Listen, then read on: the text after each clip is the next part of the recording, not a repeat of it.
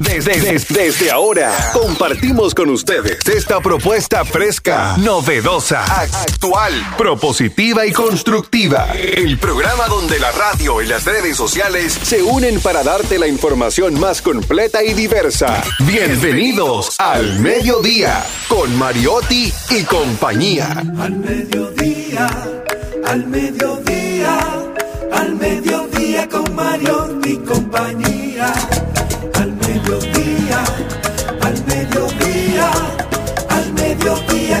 Y compañía. Si tú quieres disfrutar de foros alternativos y de twitteros rankeados, este programa es tu amigo. Tu revista meridiana para el talento una vía, para radio y redes variadas y con la canción del día. Al mediodía, al mediodía, al mediodía con Mario y compañía. Al mediodía, al mediodía, al mediodía con Mario y compañía. Si tú quieres disfrutar de página para izquierda, en la calle y el hogar, por eso no te lo pierdas. Para que hablemos un poco de salud y nutrición, vamos allí camino propio de moda y decoración. Hola, mediodía, saludos, mediodía, bienvenidos al Mediodía Radio, al Mediodía con Mariotti y compañía, donde ponemos alas a las palabras para llegar hasta ustedes con información sin sufrición y diversidad divertida, el programa más amigable del mediodía, un horario de transición de la mañana hacia la tarde, donde tratamos de llevarle las mejores informaciones, las informaciones que puedan ayudarlos a enfrentar el resto de este martes 13. Hoy, martes 13, martes nublado. Gracias a Dios que no es viernes. ¿Eh? Gracias a Dios que no es viernes. Para muchos, Viernes 13, oscuro. ¿no? Sí, pero Para muchos el martes 13 también es un día de mala suerte. Dicen que, las, dicen que la reina Isabel nunca se sentó en una mesa de 13 sillas. Hay, hay edificios que lo hacen sin el piso 13, es decir, que al piso 13 le ponen el O 14. el dueño del edificio se quede con el piso 13. Eso pasó donde yo vivo. Oye, no, no se vende nunca, por eso no lo ponen. Dicen que es un número de mal augurio, pero eso es un tema de interpretación. En países de Oriente, el martes 13 es un día de buena suerte. Así que todo es a como dicen por ahí. Todo es como usted lo coja, todo es como usted lo interprete.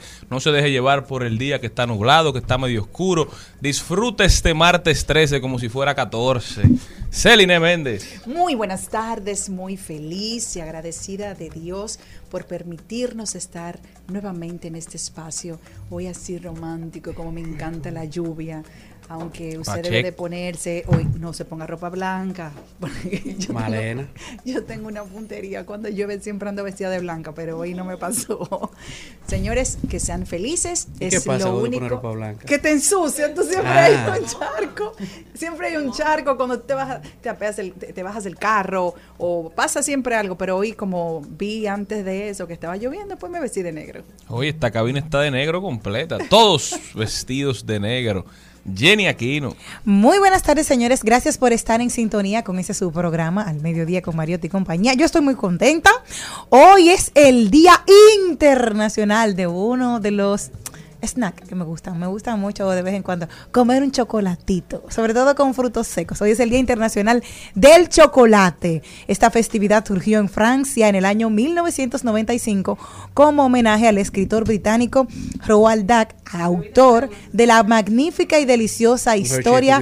Charlie y la fábrica de chocolate. Es una, bebida de erótica. Pero Willy todo, pues, Wonka. Me encanta. Lo, un palumpa, umpa, lumpa. Esa me, me faltó en la versión moderna. Y hoy también algo un poquito más eh, apagadito. Hoy es el Día Mundial de la Sepsis para hacer conciencia de esta enfermedad autoinmune en la cual es provocada por bacterias en el cuerpo. Si te da una sepsis, una infección completa en el cuerpo eh, en el cuerpo completo y la mortalidad es muy alta entre 3 y 4 personas de 10 que tienen sepsis fallecen así que esa es la festividad del día de hoy Bueno, y Día Mundial del Chocolate. Ojalá el mundo entero consuma mucho chocolate hoy en día. Nosotros somos de los, yo creo que el noveno exportador más grande de a nivel mundial de chocolate, de granos de cacao. Y nuestra provincia, mi amor, los mejores de allá. El mejor cacao orgánico allá, el bloque cacao talero número 2, directamente desde Monteplata, la provincia Esmeralda y Olímpica de la Patria, ¿verdad? La- el mejor cacao y la mejor piña de República Dominicana hoy en Y las día mejores mujeres. sale de Monteplata. Las mejores Ya mujeres. hemos desplazado incluso a Venezuela, aunque a Gaby le duela. Con el cacao de mejor calidad. Maribel Contreras. La generala. Bueno, hoy también es día de Celine, ¿De quién? de tuyo. O el del chocolate. Ok. Chocolatito. Ya tú sabes. Ok. Sí, a mí, a mí me han dicho chocolatico. Uy, oye, qué rico, oye, pero, oye, oye, oye, como yo lo pronuncio, chocolatito. Chocolatito. Ay, Dios. Póngase Bueno, seria, sierva. A mí, bueno, ya que está eh, nublado, que parece que va a llover, no es que llueve, sino como dicen en el campo mío, que es harina. Harinas de la, la harina es una cosa que no es ni, ni ni, ni, ni moja ni, ni, ni- ni- que ni moja ni te queda seca. Las harinas mojan.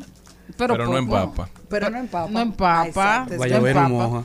Pero hay- es como, hay- una- como un poquito de como la nieve. al No sé, porque me- me ha inspirado la idea del día gris, de, del día harinando, a Monteplata, el chocolate. Entonces, como que me, me acuerdo de los torrenciales aguaceros de mi pueblo. Y los panes con sabor a leña. Y un pan ah, de agua caliente con un chocolate de agua eh, con jengibre y, y canela. Vámonos, que él En no la va. calle antes de tu casa, en esa panadería que sabe a leña. ¿Por qué Porque es un pan que digo, y el pan que sabe a Monteplata, ninguno sabe como así, como a humo, como a leña. Me encanta el hambre, Saludos Emerson. Tráete un chin de pan. De allá de. Monteplata. Don Carlos Mariotti. Yo me metí como de almendra antes de llegar. Buenas tardes, buenas tardes a toda la audiencia, al mediodía, a todo el equipo que nos acompaña. Darían Vargas, que acaba de hacer su entrada magistral. Y se notó, No, llegó trayendo. te- no tembló la, la, la cabina. no, no escándalo. Hombre bueno y sin malicia, que de gran prestigio goza. Un día Pacheco, sin lugar a dudas. Gaby y yo andamos buscando. ¿Con qué? Ya, Alfredo, Alfredo Pacheco, tremendo presidente de la Cámara de Diputados, hombre serio, trabajador. Yo de Carlitos no sé, pero el, el venezolano tiene uno- un- unos, ¿Unos unos qué? TikTok que está buscando como algo muy romántico. Bueno. ¿Por qué la lluvia? Viene algo. romance? Es decir, cuando uno ve que está nublado, uno inmediatamente como que le da así, como que wow. Lo que Bueno, pasa es que la lluvia lleva al confinamiento, entonces cuando tú estás buscando guarida, Que, eh, Y- puede y- pasar cualquier cosa. Y además también que el día se pone como si fuera de noche, entonces va bajando la energía y subiendo la libido. Bueno, Además hay menos Bueno. testigos. bueno, esa- yo no sé Monteplata, pero yo le puedo decir y asegurar algo, que la lluvia en Jarabacoa es Ay, una locura. Inmediatamente se entra esa neblina, eso te da como que, eso es para currucate, aunque sea con una manta. Ya tú sabes. Mucho- ¿Qué nos daría mucho por ser esa manta? sí, porque debe ser que lo, uno- lo único que uno tiene es una manta. Darían Vargas, el hombre manta. Contento y feliz, Qué bueno. porque la generación Z me ha hecho grande. Así es. Aunque tú quieras empequeñecerla. Para que sepa, así mismo es. Pero el futuro del mundo, el futuro del mundo es agradecido. Mira que hasta te han perdonado tus inclemencias. Eh, yo no yo no sé si es inclemencia, yo sé que hay mucha ignorancia. No, porque no hay nada que haga querer más a una gente cuando tú le das duro. Así mismo es. Y hoy es que ellos me van a dar Oh. duro a mí. Pero Carlito, ¿y entonces? No, no, no. Sigue, Darían. Yo lo que pienso que la sociedad dominicana debe de estar feliz y triste por un lado por la muerte del nieto de, de Gómez Díaz quemado. Lamentable Yo le di clase, Ay, me dio mucha tristeza. Solamente pienso en ese momento, cómo tú, qué tú haces cuando no puedes salir.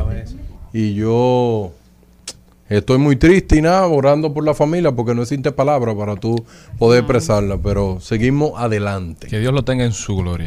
Lamentablemente esa avenida han ocurrido muchas tragedias. en la Fue Nacaona, sí. Nacaona, así que hay que hacer algo, no sé, pero es una locura. Cruzar a pie eh, en la Nacaona. Es difícil. Yo o nunca sea, he cruzar, cruzado. cruzar para el mirador. Yo, No, muchachos. en- yo vivía en la Nacaona y nunca en mi vida pude cruzar sola. Es verdad. No, es imposible. Hay Es que hacer algo. Definitivamente vivo- hay que hacer algo.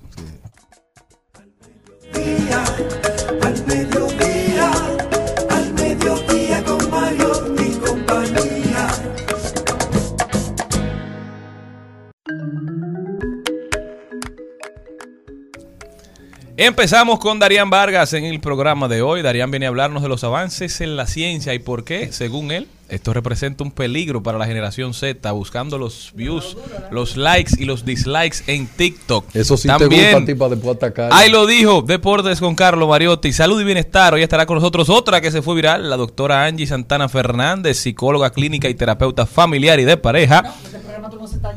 Bueno, Celine- ni, ni hablar de Celine Méndez en un post ahí de un amigo en Instagram. Sí, por mí. El tema de Angie Santana Fernández es: Mi pareja ya no está enamorada de mí. ¿Qué debo hacer? ¿Qué debo hacer? Salga de ahí, váyase, porque usted hace un sitio ¿Y por qué ese Hoy nos ¿Y por qué- vamos- ¿Y por qué ese tema le gustó tanto a Malena? Ya sabrá Dios, habrá que ver. Hoy nos vamos a leer en página para la izquierda. El libro de hoy se llama Una oveja negra al poder. Pepe Mujica, la política de la gente. Escrito por Ernesto Tulbovich. Lectura obligatoria para todo el que le interesa incursionar en el mundo de la política y hasta el que no. Trending Topic, las principales tendencias en las redes sociales y qué entendemos nosotros debería ser tendencia. Maribel Contreras en De Paso y Repaso nos trae un invitado muy especial, el cantante, músico, Allende. No, mira. También estaremos hablando de El Árbol de la Esperanza, una plataforma de responsabilidad empresarial que en su octava edición se lleva a cabo en Ágora Mall. Hablaremos un poquito de los días, de qué se podrá ver en este evento y por qué es importante que todo el que pueda acuda y le dé apoyo. Hablaremos de tecnología y de comercio electrónico con Mabel González, que nos viene a hablar de la red favorita de Don Darían Vargas, TikTok y su negocio digital, cómo sacarle provecho. Eso y muchísimo más en su programa favorito del mediodía, al mediodía con Mariotti y compañía. También, señores, para los fanáticos del Rey, Vicente Fernández Chente, mañana miércoles se, estrena la serie Vicente Fernández, su vida y legado protagonizada por el actor mexicano Jaime Camil. Todos vamos a ver esta serie. Yo soy fanático de Vicente Fernández. ¿eh? Hay una- Bohemio de afición, qué pieza. Que, que estaban dando de la, de la vida de él. Con. Sí, sí. Se pueden escribir libros, novelas, historias, millones de todas las vivencias de Vicente Fernández. Vamos a escuchar un poquito. Miré, estabas tan bonita, tan sensual. Te imaginé ajena y me hizo mal. Ay, ay, amor. Ay, Qué tarde comprendí. Contigo tenía todo y lo perdí. Te miré con tu mirada al viento y tu lunar y al ras de tu escote tu lunar. Al Mediodía, con Mariotti, con Mariotti y compañía. Te presentamos Brecheo Digital. Brecheo Digital. Estos celos, qué canción, ¿eh? Esa es la original. No crean que es la salsa de David Cada, ¿eh? No, no, no, esa es la original. Canción de Vicente Fernández, escrita por él y- e interpretada también por Joan Sebastián, ¿eh? Una pieza. Estos celos me hacen daño, me enloquecen. Así como enloquece la generación Z. A Darían Vargas, bienvenido. Muchas gracias, señor. Esta es la última respuesta que le dedico a ustedes. La última.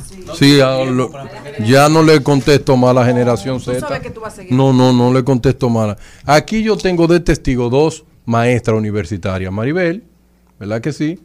Que le da clase a generación Z y le ha dado clase a Millennial, ¿verdad que sí? Y puede hacer algunas cosas y decirle usted también ah, está viviendo eso.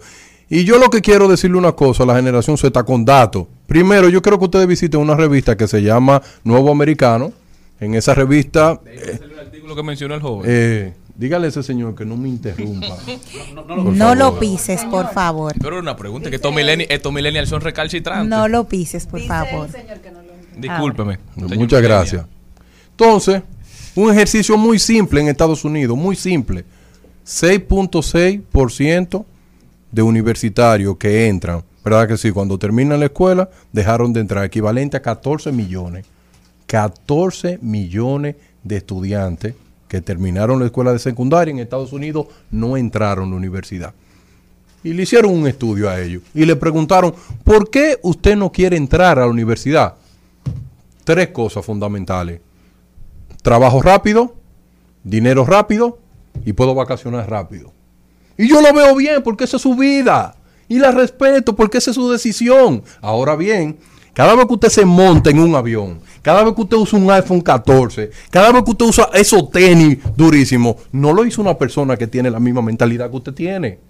Los avances médicos que se dan en la actualidad no son producto de la gente que deja que no vaya a estudiar en la universidad. Porque la generación Z está diciendo no, porque ustedes no saben vivir.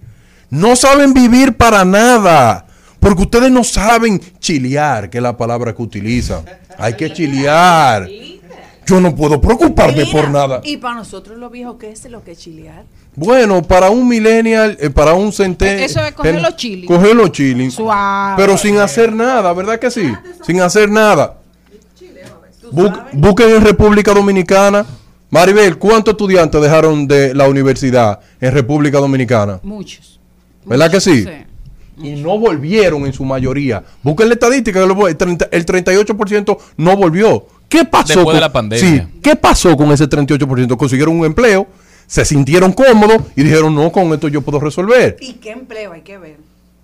Y con esto yo puedo resolver. Pero así no se echa ningún país en adelante. Porque si tú no tienes recursos humanos de alto nivel, ¿cómo tú haces la investigación y desarrollo?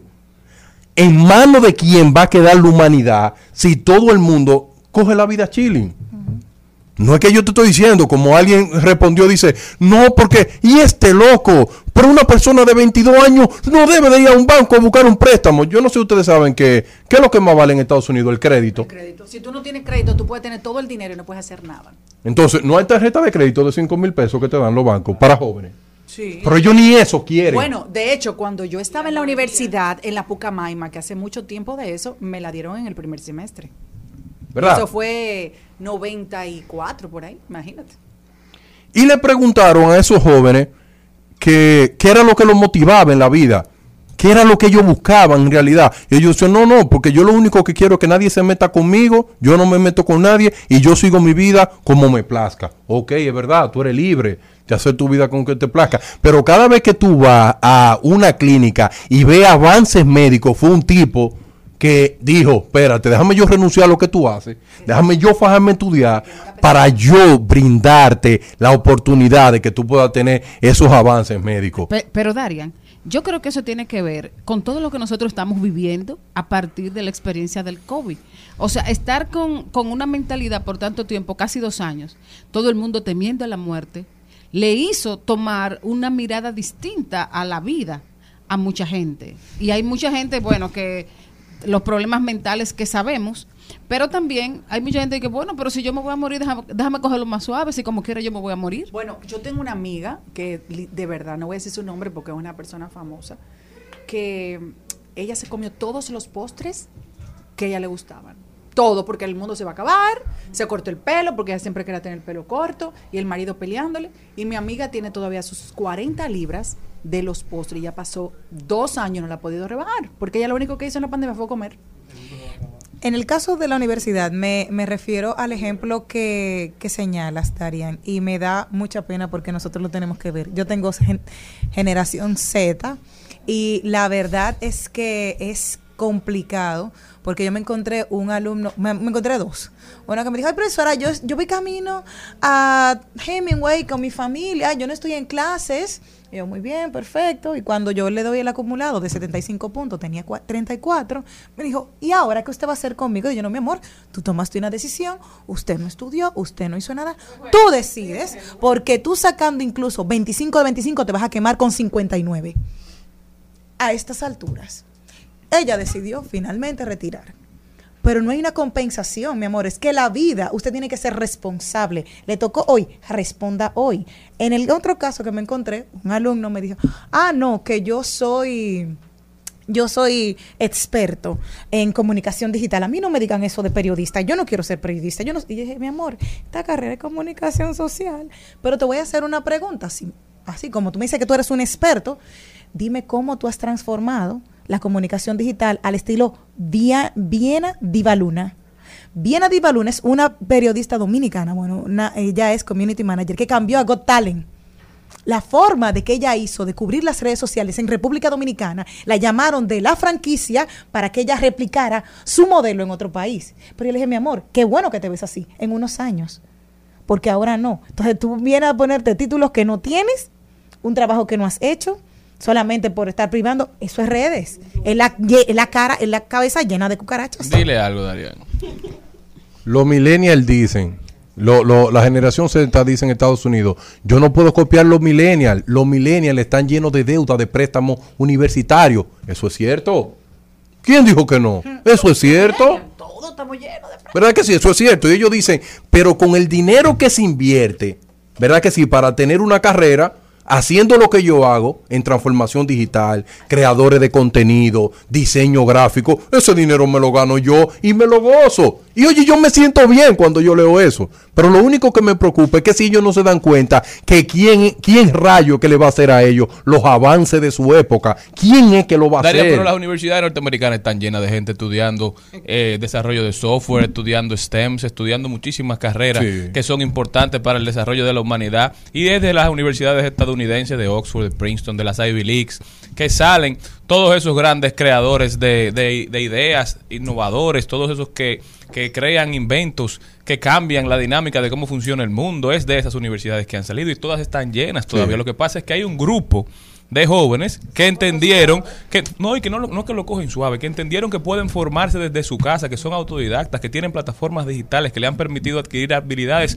duras y blandas. Eres tú el que vive hablando de la importancia de las habilidades blandas para desarrollarse en el sector laboral en los Estados Unidos. Correcto. Han cambiado incluso la dinámica de cómo funcionan las oficinas. ¿Por qué? Porque ahora hay managers que ya son millennials, que están en posiciones de gerencia.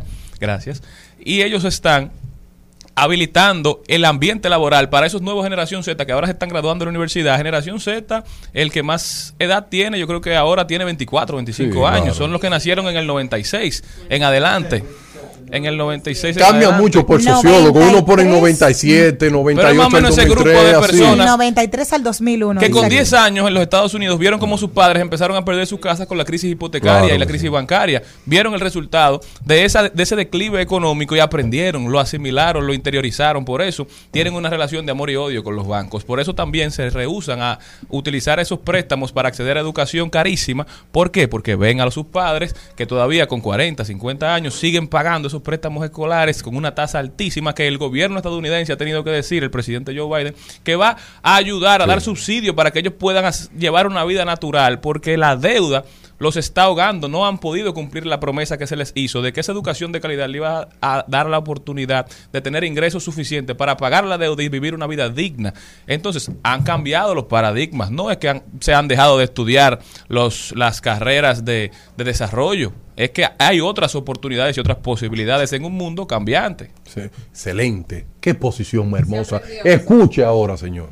Así como yo lo escucho a ti. The Washington Post escribió un artículo donde decía, la tecnología de Estados Unidos está en peligro. Caramba. Y tú en el mundo, cuando tú lees más para abajo, que, la- tecnología de Estados Unidos está en peligro, y dice más para abajo, no existen personas de ese nivel académico que puedan tener esos puestos. Y más para abajo busca y dice, otro problema tiene Estados Unidos. Más del 95% de las personas que están haciendo PhD dentro de Estados Unidos, ¿usted sabe qué? No son americanos, Eso no es de ahora. son de otros países. Pero espérate, yo no te interrumpí. Seguimos. Discúlpame. Seguimos. Tienen que buscar de otros países, entrenarlo en su propio país para darle esos trabajos que son neurálgicos de, de- de alto nivel tecnológico. Y la pregunta es que ahora mismo se está diciendo, no, porque no hay empleo, porque ahora mismo hay un problema de empleo. Lo que pasa es que todos los empleos de bajo nivel educativo ya están todos tomados, pero los empleos de alto nivel educativo están todos disponibles. ¿Y por qué tanto empleo de alto nivel educativo están todos disponibles? Es que no tienen ese nivel.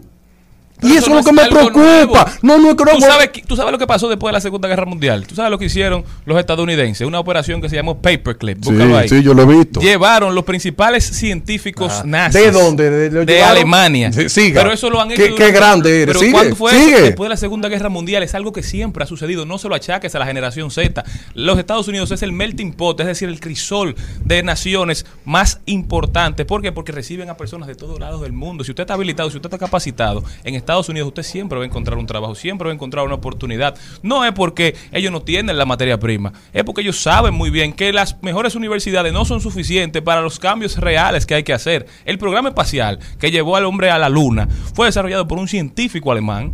No fue producto de un científico norteamericano. Eso no es nuevo. Eso no es una cosa que está pasando con esta generación. Eso siempre se ha dado. Se ha dado, pero no con la magnitud que tenemos. Nico Caco, ¿verdad que si le hacen una entrevista a él? Y le preguntan que cuál es la genialidad que tiene Estados Unidos. Y él dice que la genialidad que tiene Estados Unidos es, un- es una, un- una visa que ellos tienen especial, que se llama la visa de los genios. ¿Verdad que sí? ¿Y qué dice él? ¿Cuál es el mayor problema que tiene ahora mismo Estados Unidos? Es que está lleno de dummies. Se lo dijo, viendo Netflix, Sí, yo creo que viendo yo YouTube. ¿Tú te acuerdas con eso sí Entonces, lo, el único Pero no un problema que nos estamos dando. Oye, que nunca, nunca se ha visto tantos jóvenes dedicados a una sola cosa. Tantos jóvenes tratando de ser influencers, creadores de contenido, que quieren ser famosos en las redes sociales, que no, porque... Darian, sí, Darian, pero eso no es culpa de ellos, es culpa de su tiempo. Es una transformación que ha tenido la sociedad que tiene que ver precisamente con todos los hechos traumáticos que hemos vivido y también con el cambio de modelo social. O sea, nosotros estamos en un punto de, de que no, no, no sabemos ni en qué generación estamos, ni en qué periodo estamos, porque todavía lo que está pasando ahora hay que estudiarlo. sí, porque ahí vienen los pandemials. Ah, vienen los pandemias. Sí, los Pero pandemias. hay gente de, de ahora que está ya afectado y que ha sido de alguna manera eh, atrapado. Eso es por ese fenómeno. Y, y- y mi llamado final y lo que yo quiero concluir, usted puede seguir haciendo lo que usted quiera con su vida, eso yo lo voy a respetar. Lo único que yo quiero es que cuando pasen 30 años usted no se queje.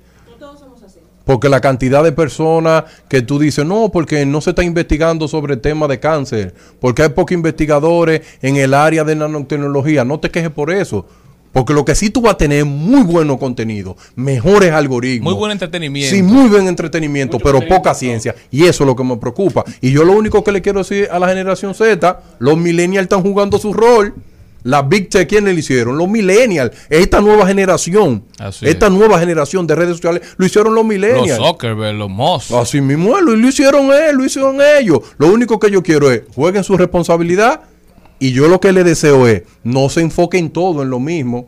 Es la cantidad de jóvenes de la generación Z que todos hacen lo mismo. Pero a veces tú puedes tener, oye, yo puedo tener 80, 20, pero no así, tan amplio. Ve a las escuelas para que tú le preguntes a los No, no, jóvenes que yo quieren estoy de acuerdo estudiar. contigo, yo estoy de acuerdo contigo en ese sentido. Hay que estudiar mucho más carreras de tecnología, carreras de investigación y desarrollo. Lo dijo Andrés Oppenheimer en su libro Basta de Historia, ya que lo escribió hace unos años. Es suficiente de estudiar, ese- eh, de estudiar medicina, de estudiar derecho, de estudiar administración. Esas carreras son necesarias. Siempre vamos a necesitar doctor y es una de las carreras más importantes. Pero también tenemos que hacer el cambio a las carreras del futuro, a las que crean riqueza realmente. Así es. Y yo lo único que le pido a ellos, su responsabilidad de- generacional. Ellos, ellos dicen, nosotros no... Mira el déficit que tienen de niños en Estados Unidos. Canadá, un déficit enorme de niños que tiene. Pregúntenle a los Zetas si quieren tener hijos para que ustedes vean qué piensan ellos. Un- en Historia 101 eh, de Netflix, donde muchos de ellos dicen que prefieren tener una planta o un perrito. No, pero no lo sé, hasta lo de ahora. Sí. Y muchos millennials que no quieren tener hijos. Y lo único, lo único que yo le quiero decir a ustedes, si quieren seguir viviendo este auge de la tecnología y que quieren todas estas cosas nuevas, un grupito de ustedes dedíquense a hacer ciencia. O si no, ustedes saben qué van a hacer. Van a comerse a YouTube y YouTube es que lo va a sanar.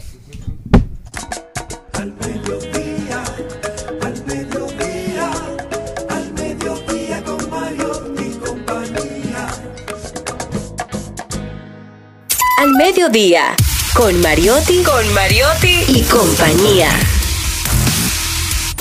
Rumba 98.5, una emisora RCC Media. Seguimos, seguimos, seguimos con Al Mediodía, con Mariotti y compañía. En Al Mediodía, ¡ay! Lo dijo. ¡ay! Lo dijo. ¡ay! Lo dijo. ¡ay! Lo dijo. ¡ay! Vamos a ver, vamos a ver quién fue que lo dijo. Escuchamos declaraciones fuertes de Abelino Figueroa, a.k.a. Lápiz Consciente. ¿Qué fue lo que dijo el lápiz, Carlos? El lápiz dijo de todo. El lápiz a raíz de unos comentarios, parece, de, en Alofoque Radio, entre Alofoque, el doctor y Nabil, el lápiz hizo un live respondiéndolo, porque Alofoque parece que se fue contra Secreto, se fue contra Don Miguelo, se fue contra Mozart, se fue contra el lápiz, el lápiz agarró y le Contra respondió. los autodenominados extraditables. Aparentemente. Exactamente. El lápiz básicamente le dijo que él, él no era necesario para ellos porque ellos tienen su plataforma y la plataforma de él no era plataforma de él. Dentro de lo poco que le dijo, le dijo que él no era self-made porque le dijo que él no tenía emisora, que esa emisora era de Osuna, que él simplemente lo que hacía era que él se arreguindaba de las demás personas para construir y él no construía y que la diferencia entre las personas que él le había comentado, que eran Secreto, Mozart, Don Miguelo y él, eran personas que venían de abajo, como en su ejemplo de los Minas en una bicicleta, y habían construido, y que hoy en día él la vive en Piantini, tiene su estudio en Piantini, tiene su cigar club en Piantini, tiene tienda por el país entero, y se construyó él solo, y sin hablar mucho, y sin andar en el medio, grabó con Romeo, sin salir del país, como él dice que no son internacionales, que era lo que él andaba comentando, y en pocas palabras lo que dijo fue que ellos no necesitan a los focas, a los focas lo necesita a ellos. Y él nunca va a estar al lado de ellos porque él, él es una persona que no tiene el coeficiente ni la... Le dijo. Le dijo no tiene el coeficiente y no tiene las actitudes para estar al lado de, de personas como el lápiz de Don Miguel. Declaraciones fuertes del lápiz. No, eso fue un trendy topic porque a raíz de eso ha- hay, hay raperos ya en Puerto Rico que lo andan subiendo en sus posts porque también atacó a varios fanáticos. Él la ha pegado con todo el mundo. Lo, lo- lo han posteado en, en el Diario Libre, en el Callejón, en todas partes. ya. Mira, uno se entretiene con ese tipo de cosas, pero a mí me gustaría ver de verdad una unión en el movimiento, porque ahora se estaban uniendo, o se unieron Lápiz, Mozart, Secreto, Don Miguelo, esa generación que ha sido clave para el crecimiento de la música dominicana y que juega un papel importante tanto en el presente como en el futuro de la misma, porque son de los exponentes más talentosos, sino los más talentosos, y eso está demostrado. Pero ver esa generación unirse con la nueva, los que vienen subiendo, no solamente con Rochi, que ya es una realidad, ahora está en Europa y ha llenado todas las discotecas, pero por ahí viene uno que se llama el Yala, que está matando, se los digo desde ahora, prepárense para oír un sonido de pato donde quiera que ustedes lleguen, así como se pegó el término guau guau guau, ahora viene el término los muchachos de pato y hacen un sonido. Prepárense. ¿Cómo que hace? ¿Cómo que Esa hace? es la ¿Cómo que nueva hace? dinámica. ¿Cómo que hace? Prepárense. Vamos a hacerlo, ¿cómo es que El- hace? los muchachos de pato, Eso dice, como- dice el, el Yala. Y después hacen, Y así no es que uno llama a los perritos. no sé, él hizo la historia, él hizo la historia. Aparentemente era una persona que los apoyaba a ellos en sus en su carrera artística, falleció y ellos en honor a él todavía hacen ese saludo. Eso se va a pegar como se pegó el término guaguaguá, se los estoy diciendo hoy. Prepárense para ver a todo el mundo haciendo el sonido de pato. Celina, aprendes el sonido de pato. Yo no, yo sé eso. Chubi, chubi. No, Así no. era. Esa era la de mi generación, no Michu, el de Michu. pato. Eh, O el gato, Michu, Michu, ven, Michu. Al mediodía, al mediodía, al mediodía con Mario y compañía. El Al Mediodía dice presente. Dice presente el músculo y la mente. El músculo y la mente. Estamos en deportes. Aquí para que todos escuchemos. Compromete su salud con todo eso, todo eso que se come todos los días. Estamos en el aire. Él vive comiendo plástico. ¿eh? Ok, señores, arrancamos los deportes hablando de plástico porque somos un programa de las tres R's. Siempre responsable. Arrancamos hablando de la UEFA Champions League, ya que hoy regresa el día 2 de la Champions, en donde el Fútbol Club Barcelona se mide contra el Bayern Múnich, en donde Robert Lewandowski se mide por primera vez contra su viejo equipo, así como el Manchester City se mide contra el Dortmund, en donde Haaland también estará viendo por primera vez su antigua camiseta y sus ex compañeros y su ex equipo, así como el Liverpool se enfrenta contra el Ajax, el Sporting se mide contra el Tottenham, entre mucha acción más de la Champions League. Mientras que a nivel de béisbol tenemos el zurdo Framber Valdés que se mantiene dominando en las grandes ligas, ponchó en el día de ayer 8, cediendo 6 hits y una base por bola, registrando su apertura número 24 de calidad consecutiva, empatando con Jacob de Grom en el récord de más salidas de calidad consecutiva de todos los tiempos en una temporada de las grandes ligas, por lo que continúa con su temporada histórica el dominicano Framber Valdés, mientras que Mike Trout se mantiene caliente, llega a siete partidos consecutivos dando jonrón a tan solo uno de llegar a empatar la marca histórica de 8, llegando a 35 en la temporada.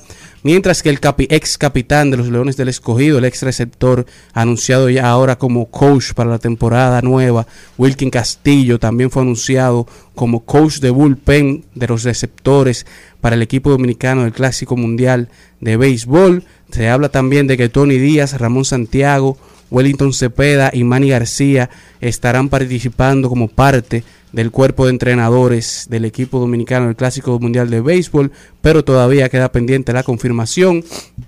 Mientras que a nivel de baloncesto tenemos el juego 1 de las finales de la WNBA que marcó un nuevo récord de asistencia en la historia de la liga, un sold out completo en Las Vegas, Nevada, con 10.135 personas para la final entre las Aces y los Soles Aces contra Sons de Connecticut, mientras que la NBA anunció que se encuentra trabajando actualmente en un torneo que se estará realizando durante la temporada, un formato de torneo que se estará realizando en la temporada 23-24, que consistiría en, consistiría en un juego en juegos durante el mes de noviembre, en donde ocho equipos estarían avanzando a una ronda final de eliminatorias durante el mes de diciembre, y mientras los otros 22 equipos continuarían con la programación previa de la temporada regular, y el torneo sería parte del calendario de la temporada regular de 82 juegos y estos anunciaron que se encuentran actualmente en preparativos para llegar dos equipos a la liga. Las Vegas y Seattle son los dos equipos, las dos ciudades que se encuentran actualmente siendo consideradas para tener franquicias nuevas de la NBA. Una- un equipo en Las Vegas, un equipo en Seattle. Se contempla para una expansión de 30 equipos, que son lo que tenemos actualmente, a 32. Entonces, esto se estipula que Memphis y Minnesota estarían migrando a la conferencia del Este, por lo que Las Vegas y Seattle se estarían integrando a la conferencia del Oeste. Pero estos Las Vegas que nunca ha tenido un equipo y Seattle que sí, tuvo a los, A los a los. Seattle Sonics, donde que jugó fue Ray que Allen a Kevin Durant. y fue el equipo que pasó a ser el Oklahoma City Thunder. Exacto, fue el equipo que draftó a Kevin Durant y ahí pasó entonces para Oklahoma. De igual manera, esto todavía se encuentra en una etapa inicial de análisis e investigación, por lo que no es seguro, pero si se realiza, la NBA estaría creando dos nuevas oportunidades, tanto para de fanáticos, coaches, de, eh, a nivel gerencial, a nivel de trabajo, a nivel de mercancía, y creando nueva, una nueva comunidad y expandiendo el ecosistema tanto de negocio y de NBA. Pero los jugadores que todavía se encuentran disponibles en la NBA, en la agencia libre, tenemos a Carmelo Anthony que todavía está disponible, Dennis Schroeder, Dennis Smith Jr., Blake Griffin también, Dwight Howard, Rayon Rondo, Avery Bradley, Lance Stevenson, Damarcus Cousins, Tristan Thompson, entre muchos otros, pero estos son de los de más calidad, por lo que no se sorprendan si lo ven en estos días llegando a un equipo nuevo con una nueva camiseta. Ojalá, ojalá a Carmelo le den la oportunidad de seguir jugando. Creo que todavía No, le queda Carmelo mucho tiene muchas, muchas eh, propuestas y ofertas. Lo que todavía parece que no se ha decidido, pero se está hablando de que tanto los New York Knicks como los Brooklyn Nets, Los Angeles Lakers le han ofrecido para que se mantenga en el equipo. También los Boston Celtics se habla que le han hecho ofertas, pero aparentemente se encuentra evaluando cuál, eh, cuál sería la que más le conviene. Pero en los próximos días, me imagino, mientras más se acerque el inicio de temporada, él estaría ya anunciando eh, con qué equipo se mantiene o se va. Y me imagino que en esta época de su carrera, más que el rol que él juegue dentro del equipo, me imagino que su interés es estar en un equipo con posibilidades reales de un título. Exacto, la Que lo ha eludido durante su carrera de casi 20 años en la NBA. Exactamente, la oportunidad de competir por un campeonato. El que lo dijo también fue Leonel Messi, ¿eh? En el marco de la introducción, de la inducción al, Salón de la Fama de Manu Ginóbili, dijo Messi, me da orgullo que digan que Manu es el Messi del básquet. De hecho, deberían decir que yo soy el Manu del fútbol. Del fútbol. ¿eh? De un grande a otro grande, amor y respeto en esa tonada. Nosotros continuamos. Al mediodía, al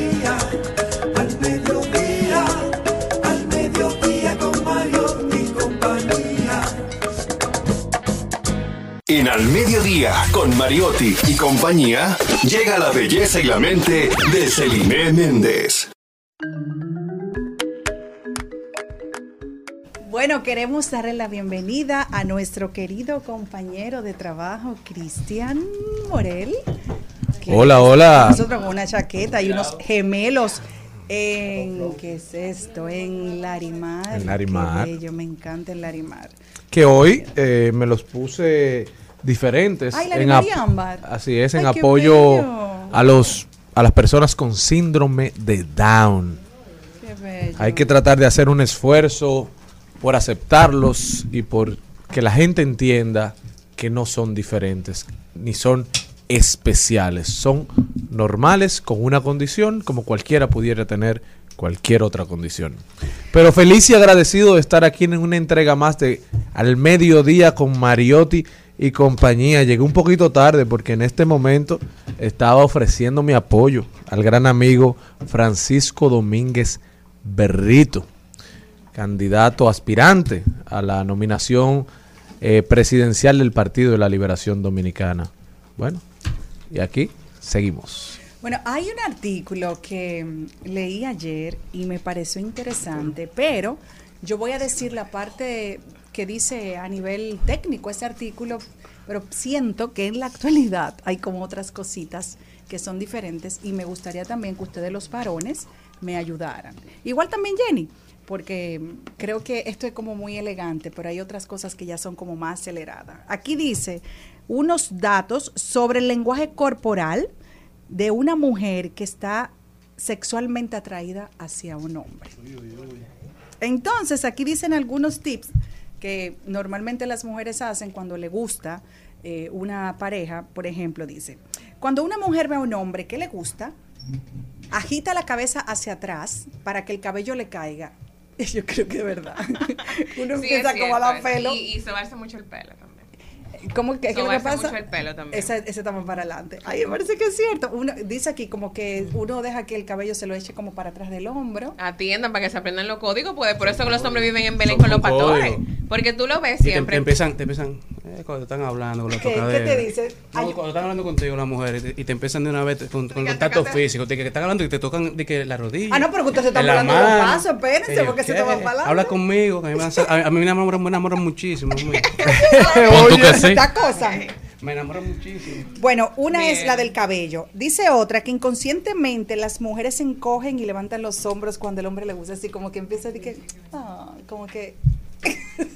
yo, no es cierto eso. eso. Yo no hago eso como que. Ese, ese no lo he visto. no, Yo creo que hay muchos hombres que confunden que confunden la, la buena educación de una mujer, que sea empática, que, que te haga, digamos, contacto visual, porque te está haciendo caso a lo que estás hablando con, con que te gusta. No, pero hay señales que son contundentes también. Hay gente que quieren confundirse también. Ah, o sea, no. que anda buscando señales donde no las hay, pero hay señales que son. Creo que la mujer Claro. trata de enviar Sí. señales No, contundentes. igualmente también hombre. El hombre no siempre es tan simpático y la mujer confunde. Ay, que él tan simpático conmigo, me ofreció un trago. Y ya por eso la mujer cree que el tipo. no, Por ejemplo, les es pregunto, ¿qué tan cierto es el tema de que un contacto visual prolongado en un espacio público es un incentivo a un acercamiento? Claro. O sea, es decir, que una mujer haga contacto, fis- eh, contacto visual contigo durante un tiempo más largo del normal, ¿eso significa que quiere que tú te acerques, sí o no? Para mí sí. Bueno, ¿Es que, que tú haces sí, tanto a exacto. gente? Lo primero, bueno, si a mí me gusta alguien, a mí me daría vergüenza mirarlo por mucho tiempo.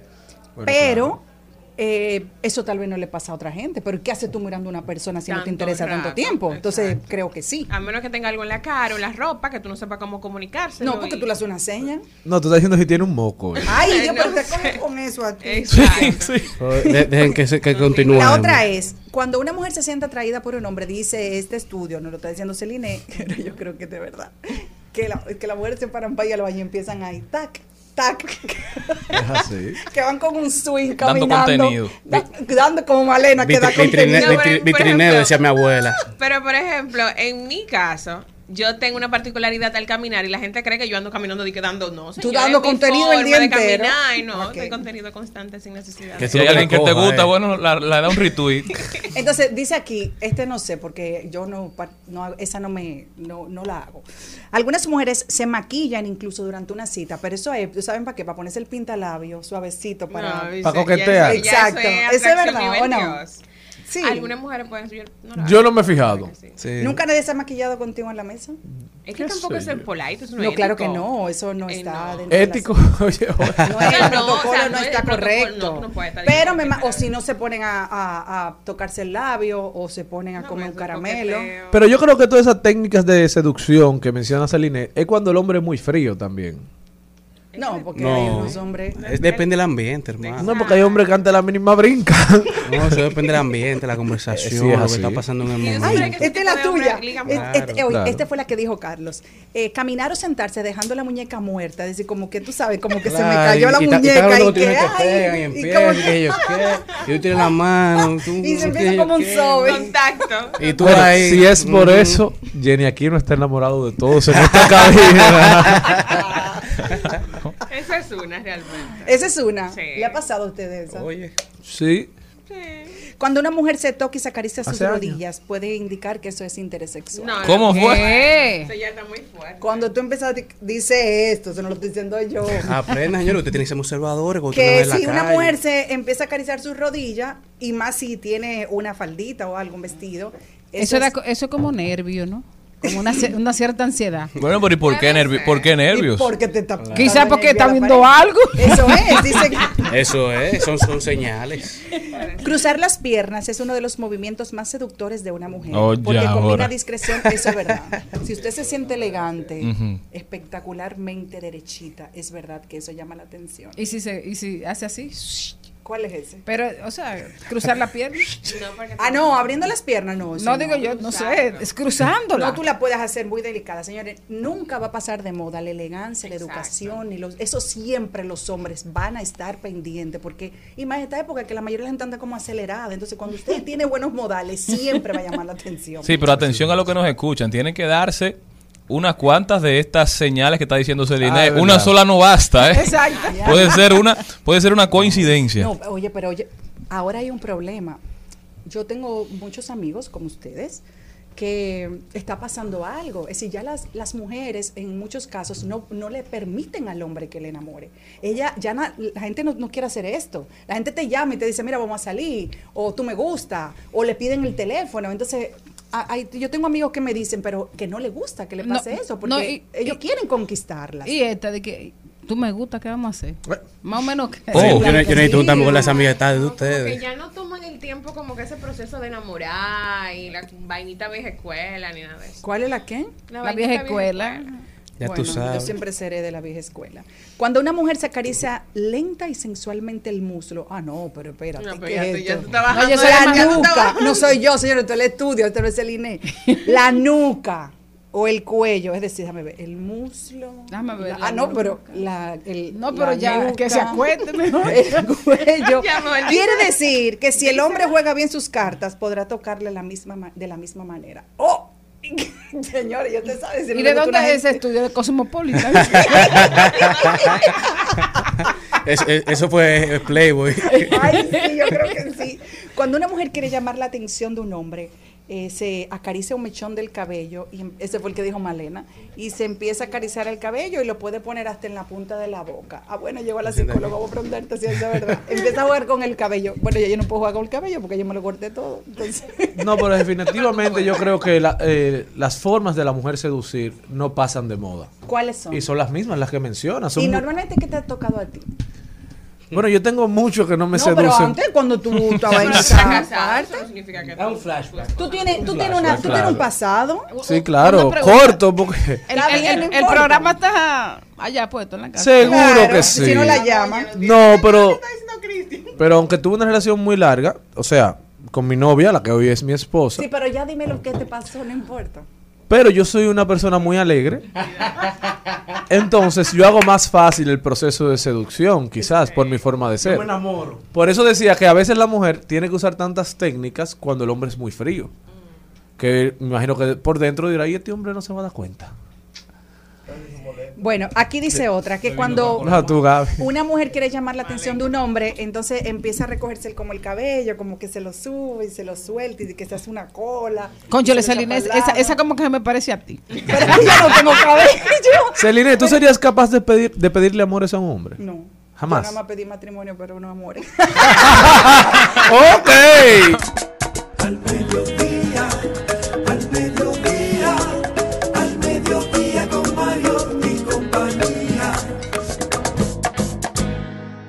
Presentamos 2020. 2020. Salud y bienestar. En Al Mediodía. Con Mariotti y compañía. En esa misma nota, continúa este programa luego de esas fuertes declaraciones de Celine Méndez. Está con nosotros la doctora Angie Santana Fernández, ella es psicóloga clínica y terapeuta familiar y de pareja, además de ser viral en TikTok, en Yo. Instagram, Sí, doctora. en los periódicos de ¿no he circulación nacional. Ay, pero Dios mío. Doctora, hoy usted... Controlen sus comentarios. Sí, manéjense. Sí, sí. Doctora, hoy usted trae un tema muy interesante y dice así, según el guion. Mi pareja ya no está enamorada de mí. ¿Qué debo hacer? Ay, ¿Eh? Dios mío. Qué compromiso ustedes me han puesto el día de hoy, ¿verdad? Señores, Está el abogado de divorcio aquí ya, en cabina. Señores, buenas tardes. Para mí siempre es un placer poder compartir con este equipo. Eh, me siento como muy cómoda aquí. Mira, realmente si mi pareja no está enamorada de aquí, eh, de mí, ¿qué yo debo de hacer? Es un tema que yo creo que en algún momento de la vida todos no, nos nos lo preguntamos porque en algún momento nosotros tuvimos mal de amor o despecho, ¿no? Porque alguien no nos quiso. Eso es buenísimo. O también, o, duele o- o que mucho. también, o que también alguien se nos salió. También. Doctora, Se me porque fue. hay diferentes tipos de, de mal de amores. Está A el ver. amor no correspondido, el que nunca ha sido Hace correspondido. Así Que es. ese como por dentro. Ese sí es Sí, que ese no se da simplemente, pero está también en, en una relación, como es el caso que nos ocupa, cuando a uno de los dos se le acaba el amor. Así es. Mira, te voy a decir algo. Eh, se ve muy mal, eh, socialmente se, se tacha y se acusa a aquel que dejó de sentir amor dentro de una relación. ¿Será que se transforma el amor? Mira, el amor se transforma, realmente sí, pero en este caso, según tengo entendido, lo que queremos entender es qué hacer cuando ya no me quieren. O sea, no se, se trans- O tú crees que no te o quieren. tú crees, no, no, cuando no me quieren. O sea, ya no me quiere, ¿qué hago? Cuando alguien Ya, no te no quiere, hay- tú no hay sabes que no amor. te quiere. Te lo puede hasta de comunicar, mira. Eh. No es que no te lo dicen de la, con la No, boca. Sería ideal que te lo comuniquen. ¿Pero Sería ideal que te lo comuniquen. ¿Qué hacemos? ¿cómo Mira, primero debemos de entender que todos y cada uno de nosotros tenemos la libertad de amar y de estar en una relación hasta que no haya un sentimiento o un motivo importante que me mantenga dentro de esa relación. Si ya yo no siento por ti lo que me motivó a estar contigo, si ya yo no recibo de ti mis requerimientos, si ya yo no me siento a gusto, complaciente, aceptada, amada, respetada y por eso se me fue el amor, entonces yo estoy en todo mi derecho de retirarme de esa relación. Muchas veces dice, mira cómo ella dejó ese hombre después de tanto tiempo. O mira cómo ese hombre dejó esa mujer después de tanto tiempo. ¿Cómo es posible? Entonces, como dice Celine, no es obligado. Si usted ya no siente eh, ese motivador importante, entonces es momento de usted retirarse y usted no es mala ni malo por eso. Claro que no. Pero y entonces esa persona que aún está en la relación, que sigue queriendo, que quiere Entonces, luchar esa por la persona que relación, se ¿qué queda, hace? esa persona que se queda debe de pren- aprender a aceptar, debe de entender, mira, yo sigo enamorada o enamorado, pero ya no lo siguen de mí. Entonces, ahora mismo yo debo de pasar mi proceso de duelo, pero también acompañar ese proceso de duelo con un proceso de aceptación, de respeto hacia la decisión que tomó mi pareja. Mi Vaya pareja decidió, mi pareja decidió ya no estar en esta relación, entonces yo tengo que aceptarlo aunque me duela. Yo no me voy a morir de amor. Yo lo que tengo es que darme tiempo a poder, eh, para poder aceptar y poder reparar el daño que me pudo haber causado esa ruptura, que toma de seis a un año, de seis meses a un año, dependiendo lo larga que fue la relación. ¿Y si lo sigues viendo? Entonces, O sea, ahora para- vamos con un corazón- algunas herramientas. Un corazón Pero dura de la seis pregunta de meses a un Malena, año si para lo ves sanar. todos los Para días. sanar. Es una Exacto, consulta lo de porque- Malena. Porque mira lo que pasa, si tú lo ves todos los días, si tú estás en un proceso de Claro. separación y lo ves todos los días, si no son seis meses, tienes que durar tres o cuatro años. No, tú vas hasta la vida entera. Exacto. ¿Entiendes? Bueno, si hay, y hijos, podemos, si hay hijos, tú nunca te separas de una Nunca. persona. Y podemos entonces ahora, entre todos, vamos a, a- a- a arrojar herramientas de qué medidas debo de tomar cuando una relación se ha terminado y no por mi decisión. Bloqueelo de su Instagram. Ay, mi madre. Selene, vamos a dejar que la doctora hable. No, yo di, eso, lo eso me lo dijo una psicóloga. Sí. No, eso me- yo no estoy inventando. ¿Por qué? Porque tú estás menos pendiente de la vida del otro. es. No es porque el otro te quiera, es que el otro sigue su vida, señor, y tú también vas a seguir tu vida. Entonces, mientras usted, eh, bueno, siga usted la doctora. sé. No, no, no, pero, pero va bien, va bien, va bien. Tiene la anuencia. Me dijeron eso, usted tiene que bloquear de todos los lados. ¿Qué pasa con el tema de, de- de bloquear y no bloquear? Eh, si tú sabes que tú tienes un autocontrol y que esto no te va a causar, eh, cogí tomé el celular para que el que no lo está viendo, y que el celular, redes sociales y demás no te va a causar un malestar y no te va a tentar entrar a ver, entonces tú no tienes por qué bloquear. Ahora, somos muy pocos los que tenemos esa fuerza de voluntad, para no decir ninguno al principio de terminar una relación. Entonces sí, bloquear. Herramienta número uno entienda que si esa persona no quiere estar con usted, esa persona no merece que usted esté pendiente a esa persona y que usted dedique sus minutos, sus días, sus horas a ver qué está haciendo y que no esa persona, porque lo que vas es alargar el proceso de duelo. Entonces, no entres a ver lo que está haciendo. Ah, pues tú eres masoquista. Si quieres alargar el proceso, entonces ahí podemos hablar de otras cosas, no de una ruptura muy sana, tú sabes, porque estás conectada, estás apegada. Esa fue la primera. Las próximas vienen después de la pausa. Estamos con la doctora Angie Santana Fernández. Si usted quiere una consulta, ella dará los números de contacto y eso va para Malena también. Rumba 98.5, una emisora RCC Media. Seguimos, seguimos, seguimos con Al Mediodía, con Mariotti y compañía. Presentamos 2020. 2020. Salud y bienestar. En Al Mediodía. Con Mariotti y compañía.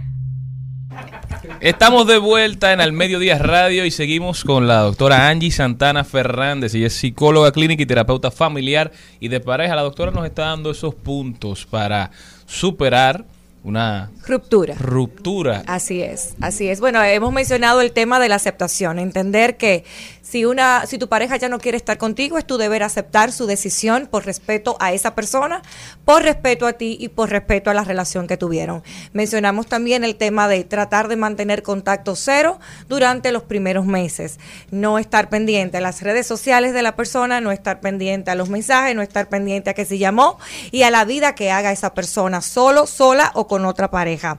El punto número sería como el 3 o el 4, el que voy a mencionar ahora es no te martirices preguntándote el por qué o si hiciste algo malo dentro de la relación.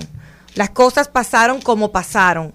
Ya tú irte a pensar en por qué sucedieron, en qué fallaste, en esos primeros meses no es conveniente.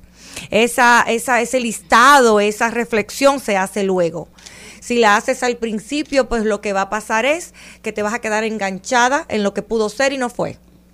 Otro punto importante Es una canción de José José. Claro. Eh, otro punto importante es el tema de que tú debes de recordar los momentos bonitos que pasaste en la relación, sin Ah, dejar de lado, Pero no- así no se le va a olvidar uno. ese hombre, si sin no dejar de lado las situaciones que no eran gratas para ti. Ah, Ok, porque muchas veces, ¿qué pasa ahí? Que muchas veces satanizamos, satanizamos la relación entera. Ok, no, hay, hubiese, hubieron momentos bonitos, pero también pasaron momentos que fueron desagradables. Entonces tienes que tener presente ambos momentos. Pe- pero al principio no es mejor llenarse de odio. Mira, Malo, mira que lo que pasa es que cuando, cuando nos llenamos de odio, cuando nos llenamos de odio, nos da un empoderamiento que no es eh, bueno y que no es duradero, no es permanente, es momentáneo. O sea, tú te llenas de odio, de odio, de odio. ¿Y qué tú puedes hacer mí- con a mí tanto odio? funciona. No, y- Sí. doctora, yo Bueno, creo y te funciona, dale para allá. que algo importante es que cuando nos llenamos de odio, es un sentimiento y cuando hacemos caso a sentimientos, por lo general reaccionamos ante las situaciones cuando lo que ameritan las situaciones son respuestas. Me fascina lo que tú acabas de decir, porque es justamente eso, cuando nosotros nos llenamos de gratitud por lo que fue y terminó y le damos la fresita de la aceptación, yo comienzo a tener un trabajo conmigo y no con la otra persona. Cuando yo me lleno de odio recordando todo lo malo que pasó, entonces yo comienzo a querer ten- tomar acciones para vengar eso que yo tengo en mi mente. Entonces es bueno llenarnos de aceptación y de agradecimiento y no de odio y rencor. Y sobre todo, doctor, entiendo que no permitir que ese duelo se viva en casa. Porque muchas pasa muchas veces que se dejaron de querer hace tiempo y se están a- tienen el infierno dentro porque han decidido permanecer a toda costa. Entonces, cuando te dicen, "Me lleno de odio", es quizás porque viviste tanto en ese proceso de no aceptar que, que había un problema en la relación que, que terminas odiando quizás a la persona como sentimiento primario eh, que luego te vas dando cuenta que no era ningún odio, es que la crisis que estaban viviendo te lleva a, pensar. No, y una saturación de, de la cantidad de conflictos eh, no solucionados que se vivió durante la relación de matrimonio en ese caso. Así es. Bueno, otro punto importante es recordar, recordar que esa persona ya no forma parte de mi vida. Entonces comienza a hacer planes que no tenga que ver nada con esa persona.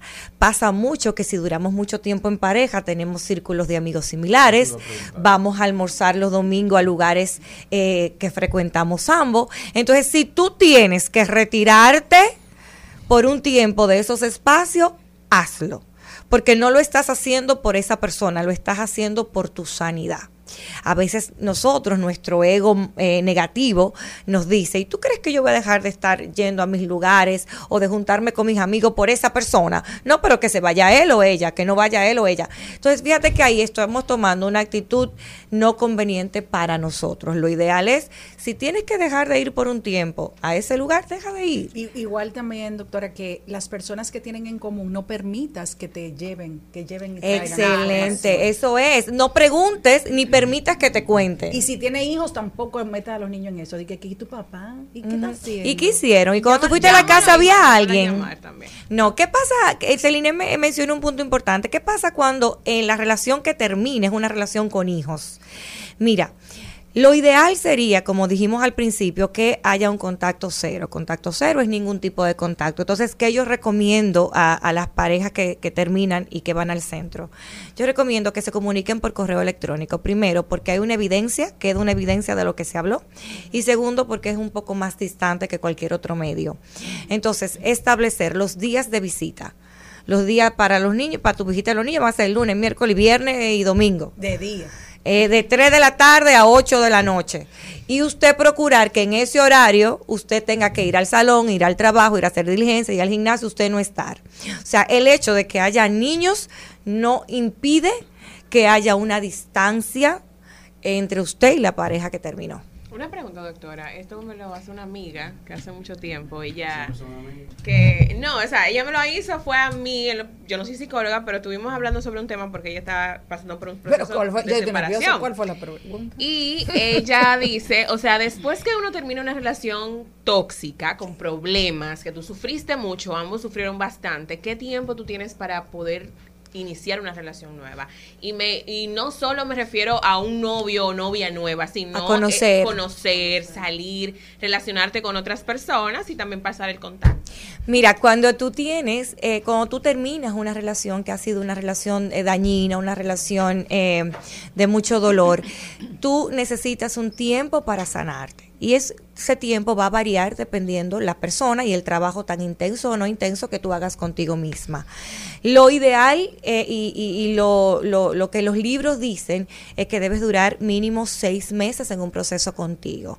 Ahora, puede ser que en tres meses, que en cuatro meses, tú yendo de manera regular, donde un terapeuta, tú leyendo, tú pasando tiempo contigo, tú teniendo autorreflexión y autoanálisis, tú estés bien. Entonces ya ahí tú puedes empezar poco a poco a salir con la persona eh, nueva y a conocer personas. Yo creo que no hay un tiempo establecido como tal, pero lo que los libros dicen es de seis meses a un año. Brillante la doctora Angie Santana Fernández. De verdad que ha sido una cátedra médica, yo creo, lo que hemos recibido aquí. De sanación. Doctora, ¿cómo puede la gente continuar esa, esta conversación con usted? Eh, bueno, muchas gracias por el piropo.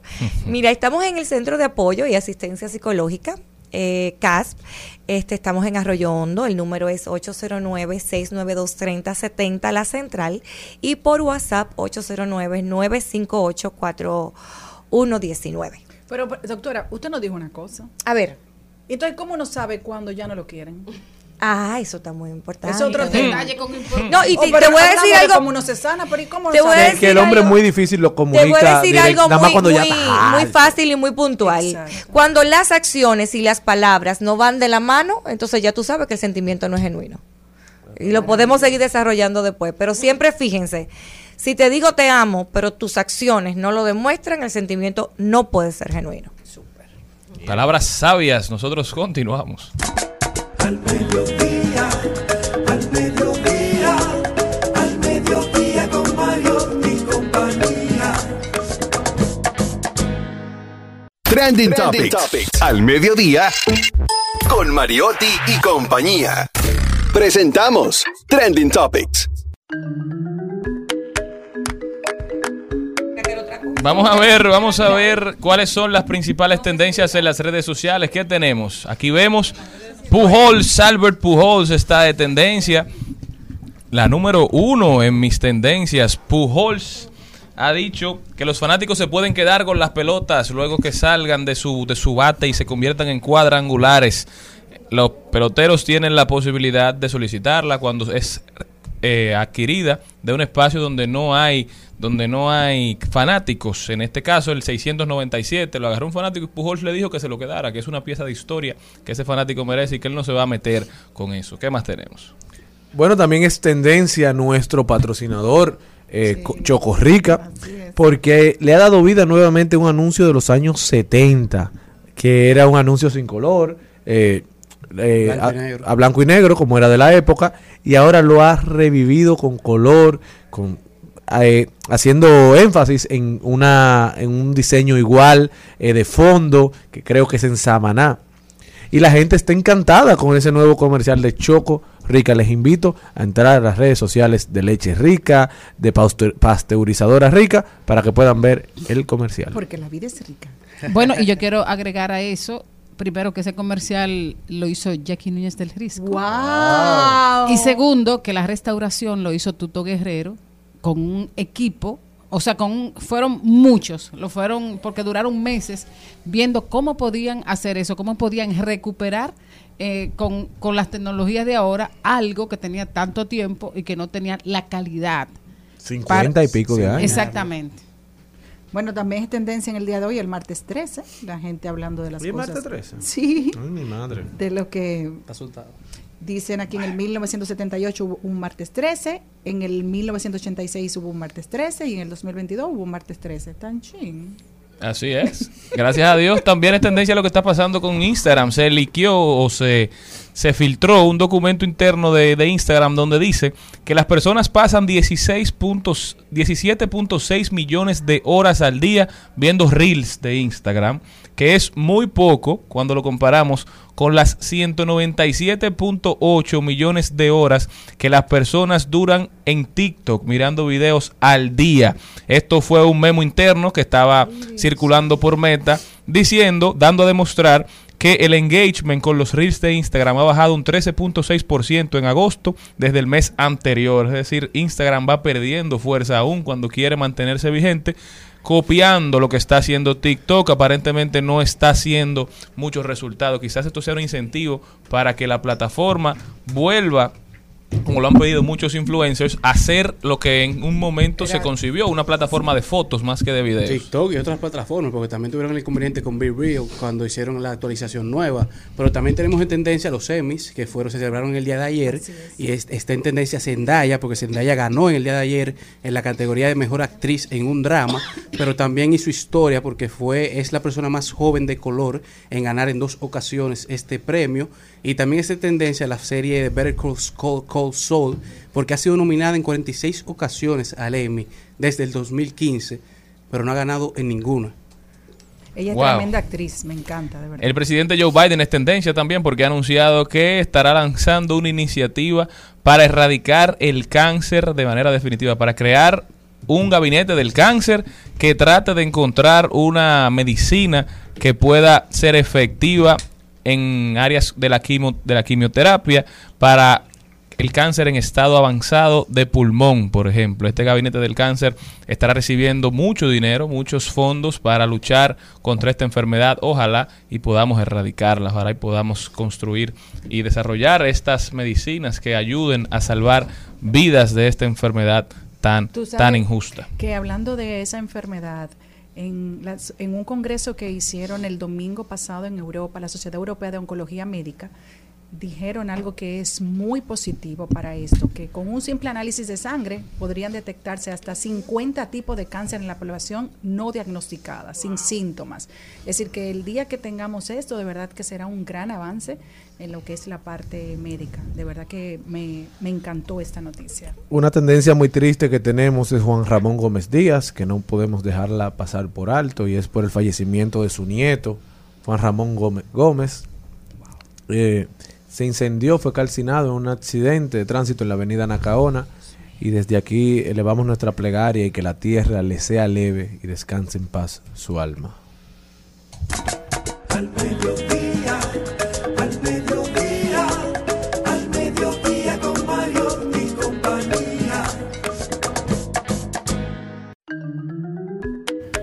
Mebo González está con nosotros en Comercio Electrónico. Mebo, bienvenida. Hola, hola, buenas tardes a todos. Gracias, como siempre, una cabina llena de personas bellas y hermosas en este martes 13. Todos pueden decir lo mismo. Ay.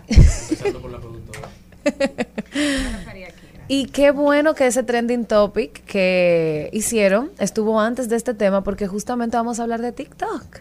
Oh, pero bien. ¿Cómo influye, o sea, cómo mi negocio digital puede estar en TikTok o qué repercusión tiene TikTok en mi negocio digital?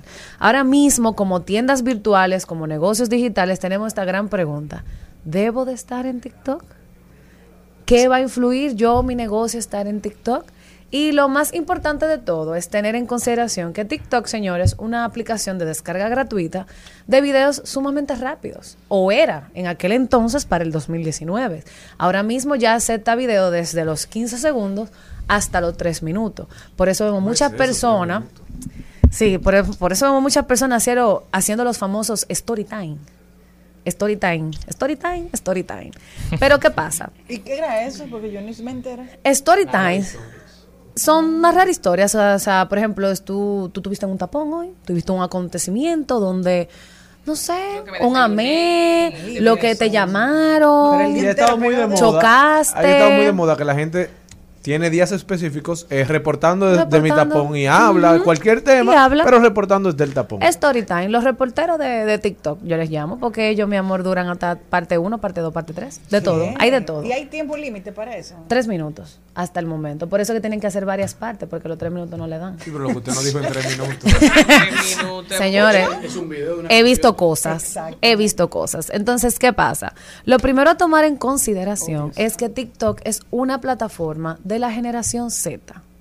Súper extremadamente joven. Van desde los 18 hasta los 24 como... le guste su tiempo administrado. Exactamente. Y esta generación se destaca porque consume mucho contenido de poca, poca duración. Por eso es que vemos que YouTube estrenó los famosos shorts.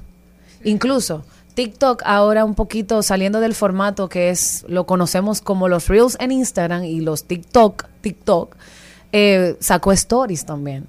Y ya no tenemos el típico o, el feed, vamos a decir, del para ti, que ahí te salen todas las recomendaciones de TikTok, tenemos tus amigos directo y las sugerencias, que es un buscador con un todo.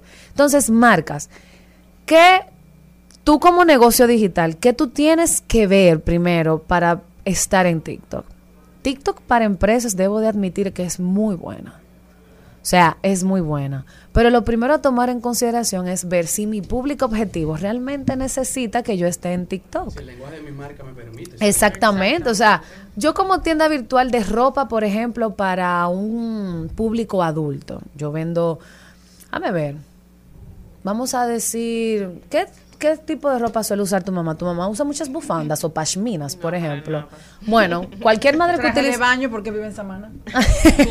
O bueno, vamos a decir este tipo de ropa que son de eh, pashminas, que hay mujeres que le encanta andar con su... A mí me gusta. Exacto. O ropa de vestir, un ejemplo. Ropa de vestir muy, muy fina. O sea, hay personas, los que están en TikTok no consumen eso. Y que la clase social quizás está totalmente diferente. No, y puede ser que, exacto, el o sea, estrato si- si el- social... Si el, target de tu tienda es Mm. Celine, Maribel. Celine y Maribel no usan TikTok. No. Yo no, estoy buscando aquí. Ve, ah, no lo usan. Entonces, Bueno, yo, yo hice un TikTok antes de ayer y tengo cero likes. pero muchas repro- reproducciones, Pero ¿verdad? por algún lado hay que empezar. por algo se Mira, empieza. pero a mí me ha costado mucho eh, adentrarme en el mundo de TikTok porque no me siento con las habilidades físicas. ¿Ese es uno? Para interactuar de- eh, bajo esa plataforma. O sea, me da hasta vergüenza siendo no, completamente totalmente honesto. de acuerdo contigo. Pero yo creo que la plataforma empezó siendo una plataforma de bailes. De, Era de, lip sync. De lip ¿Se acuerdan de Musicali? Sí, que sí. tú imitabas la voz encima de esa y tú, ay, un loquito. Ese Bueno, doblaje.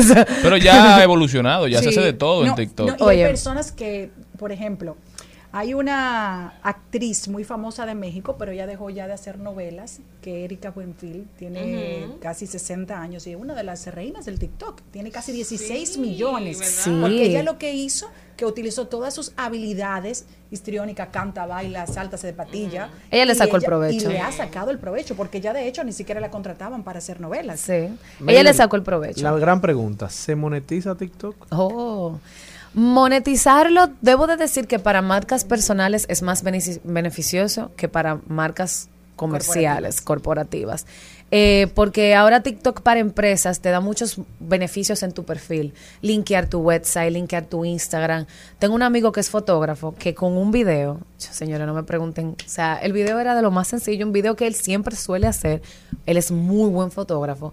Él lo publicó un día y, déjame ver, fue jueves. Y para el domingo él había tenido ya 3.000 seguidores nuevos en Instagram. Wow. 3.000 seguidores nuevos. Pero tú tienes que ser muy creativo. Y por lo puede ser que para una para un negocio digital que esté comenzando, invertir recursos para una persona que le haga a los TikTokers no sea conveniente. Entonces, ahí es que viene el detalle. Ahora, ¿cómo tú como marca digital puedes apalancarte un poquito de TikTok? TikTok no es un catálogo de productos. TikTok es meramente humano meramente humano. Aquí hay una marca en el país que, óyeme, tienes muchísimos seguidores en TikTok y se son muy característicos por la forma en cómo se burlan de las situaciones y es AutoSpot, es un dealer de vehículos. Pero, o sea, yo ponen caption hasta como, por ejemplo, mira lo que me regaló el Sugar Daddy. Cosas así, o sea, y también de- de- del día a día de Tú sus... lo que eh, quizás lo- los usuarios se sienten identificados. Exacto. Y no, y que TikTok, aunque es una. Tenemos que recordar que la generación Z está como su mente. Está 25 años luces por delante de nosotros. Sí, O pero sea, entonces- por eso que ellos no hablan así, ¿eh? los temas que tú no hablabas antes, o sea, yo me refiero a temas que antes eran prohibidos para nosotros. O sea, tú y, tú y yo, Mariana, que tenemos la misma edad, a nosotros hay cosas que no nos podíamos hablar delante de nuestros padres. Te miraban. Y ya en TikTok hay cosas que tú puedes hablar y ellos lo van a entender aunque no lo hayan vivido. Y se suman a la conversación. Entonces, por ejemplo, sumarse a las tendencias, los hashtags. Hashtags internacionales sirven de mucho, mucho, mucho.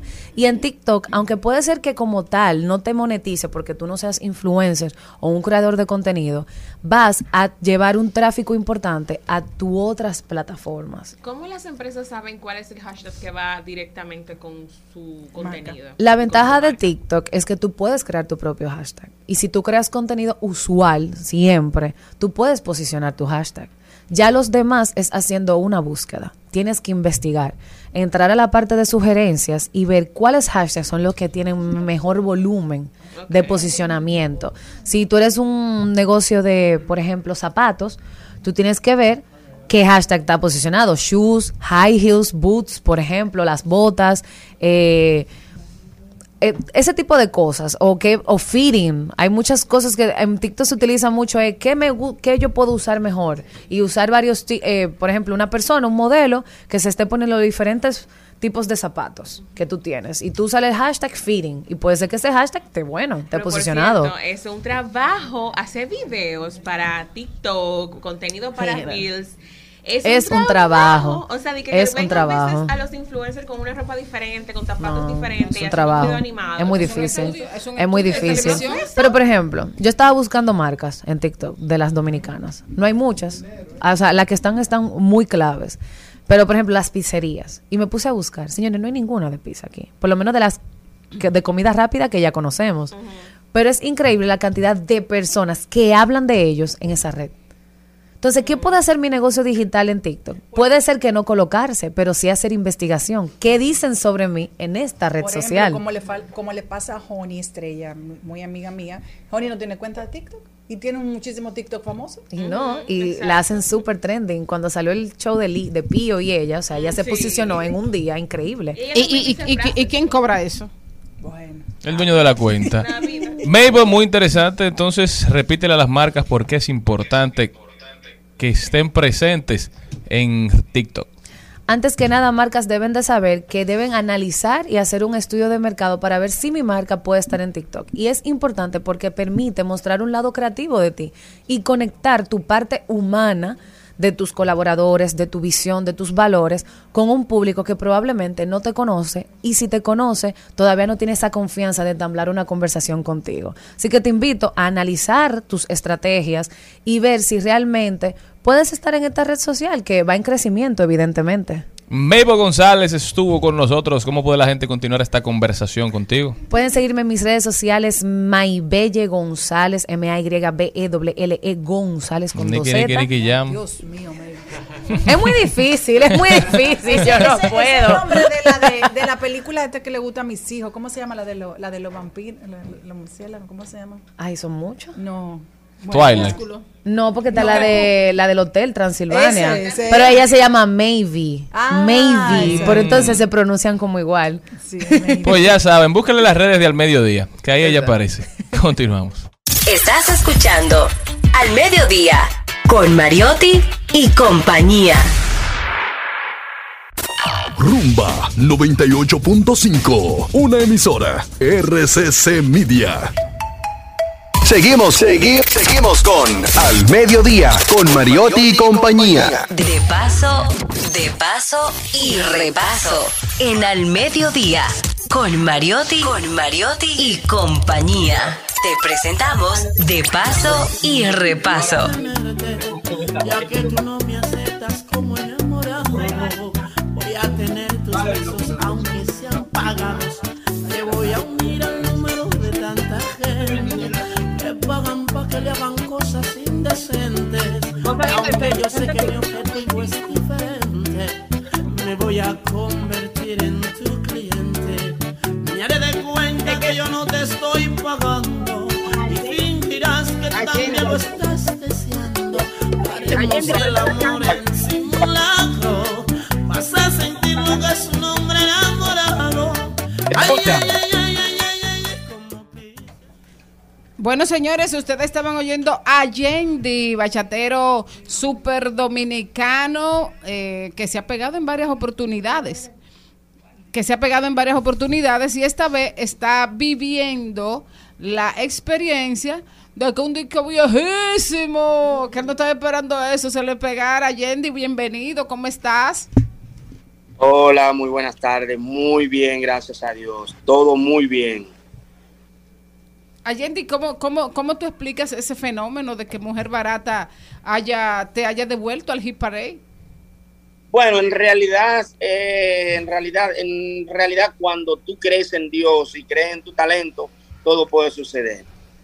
Esta canción yo la grabé en el 2007. Eh, um, se pegó en España, en Suiza, en Italia, en Bélgica, en el 2008, más o menos por ahí. Y luego la regrabamos en el 2011, cuando yo estaba con Grari Production. Y afortunadamente ahora fue que se pegó. Wow. O sea, ahora fue que se, que se pegó de verdad y además de eso que se pegó orgánicamente, que tú no tuviste ninguna intervención, ¿verdad? De promoción ni nada de eso. Bueno, primeramente, eh, nosotros siempre hemos trabajado. Lo que pasa es que nosotros íbamos a pasito lento, tranquilo.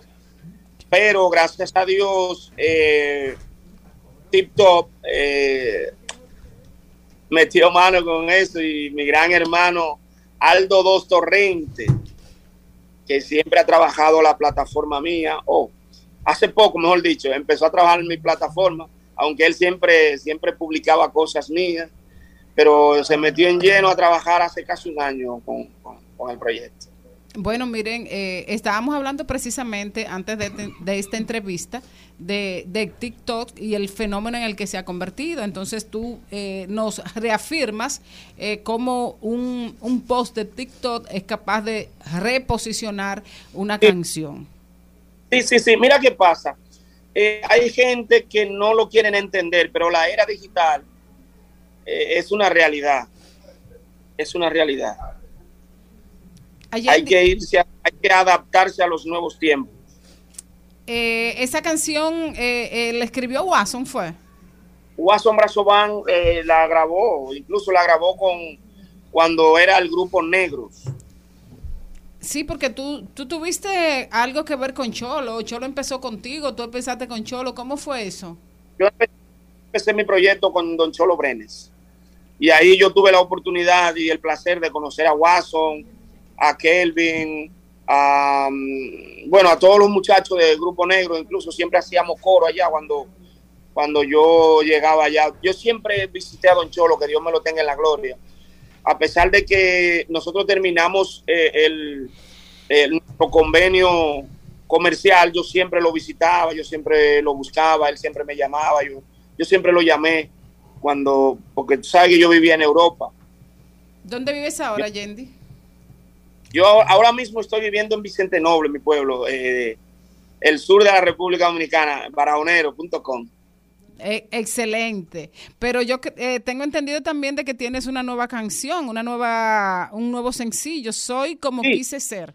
Háblanos Sí, yo de eso. hice, por, por- yo soy, yo soy un, un poquito inquieto y el manager que yo tenía ah, por aquí por el sur, el que me vendía las fiestas, me mandó ese tema. Yo no lo quería hacer, con toda honestidad, yo no lo quería hacer. Y, y la mole, que es mi, mi guitarrista y, arreglista musical de la canción, me mandó el tema, me dijo, mire, ya yo hice el tema, mira a ver qué es lo que usted va a hacer.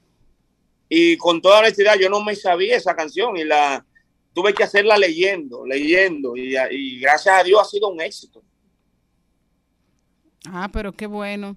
Eh, Podemos, eh, de alguna manera, que, que el público tenga tus redes sociales, eh, cómo comunicarse Sí. contigo para los picoteos, para que te sigan en TikTok Allí- y en todas tus redes. Me pueden buscar en todas las plataformas digitales como Allende y Bachata. Allende, A las redes sociales, Allende y Bachata. ok, anda un chin de mujer barata para Voy terminar. a tener que ir a pagar a los burdeles, para serle fiel ese deseo de tenerte. Ya que tú no me aceptas como enamorado, voy a tener tus besos aunque sean pagados. Me voy a gente que pagan para que le hagan cosas indecentes. Y aunque yo sé que mi objetivo es diferente, me voy a convertir en tu cliente. Ay, Dios mío. Yo quiero darle, yo quiero darle las gracias a mi equipo de trabajo que está haciendo un trabajo excelente. Mi manager, eh, Jordano, que se ha fajado y ha estado 100% día y noche en mi carrera. De verdad me siento muy agradecido. Te- te- Y te- tener, a, tener a, a Giordano ayuda un poco, ¿eh? Bueno, Allende, gracias. Un abrazo grande para ti. Eh, Yo no diría un poco, yo no diría un poco, yo diría muchísimo. No, yo sé, yo sé. A ese amigo mío, hermano mío. Eh, si, si Don Miguelo te lo soltó, Ok. nombró Don Miguelo. Adiós. ¿Cómo iba a pensar si en la barca está mi esperanza? Y aunque fue muy fuerte la marea,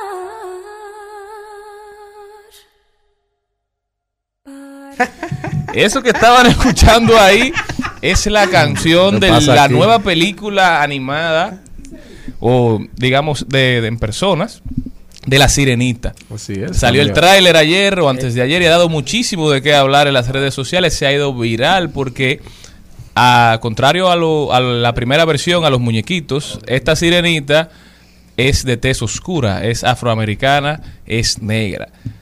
Un revuelo alrededor de ese tema. Es la misma historia, simplemente cambia la tez de la protagonista. ¿Qué, Un qué live te, action ahora, ¿qué te o sea, parece. Maribel? Pero, ¿y, y cuál es el motivo de la.? No puede haber, o sea, así como deben haber también angelitos negros, ¿por qué no puede haber sin una sirenita negra?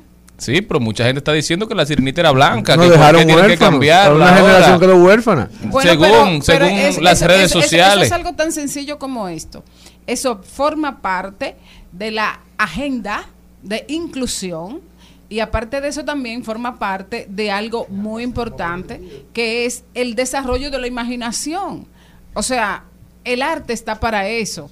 El, el- Cristo es blanco, pero hay muchísimos artistas eh, o sea, la simbología de, de Cristo es blanca, pero hay muchísimos artistas que lo han, hecho, lo han puesto negra. La Virgen de la Alta Gracia eh, es blanca de- dentro de la simbología del catolicismo. Sin embargo, hay muchos artistas aquí y fuera del país que han pintado la Virgen negra. O sea, Asiática. yo creo que y eso tiene, yo creo que eso es un derecho que tienen los creadores. A mí no me deja de llamar la atención cómo hay gente que le sorprende más que una sirena puede pueda ser negra a que una a que hayan sirenas. O sea, que un Exacto, perso- es un exacto. personaje Bueno, ficticio que- que ya que, quizás vive debajo del mar, que respira Ya eso quizás mar. se discutió en su momento. Pero que por qué entonces tienen que tiene que ser solamente blanco. Eso es lo que a mí me, me preocupa y me llama mucho la atención. No, no, exactamente, porque eso mismo que tú decías, que es, Es algo que es un personaje creado.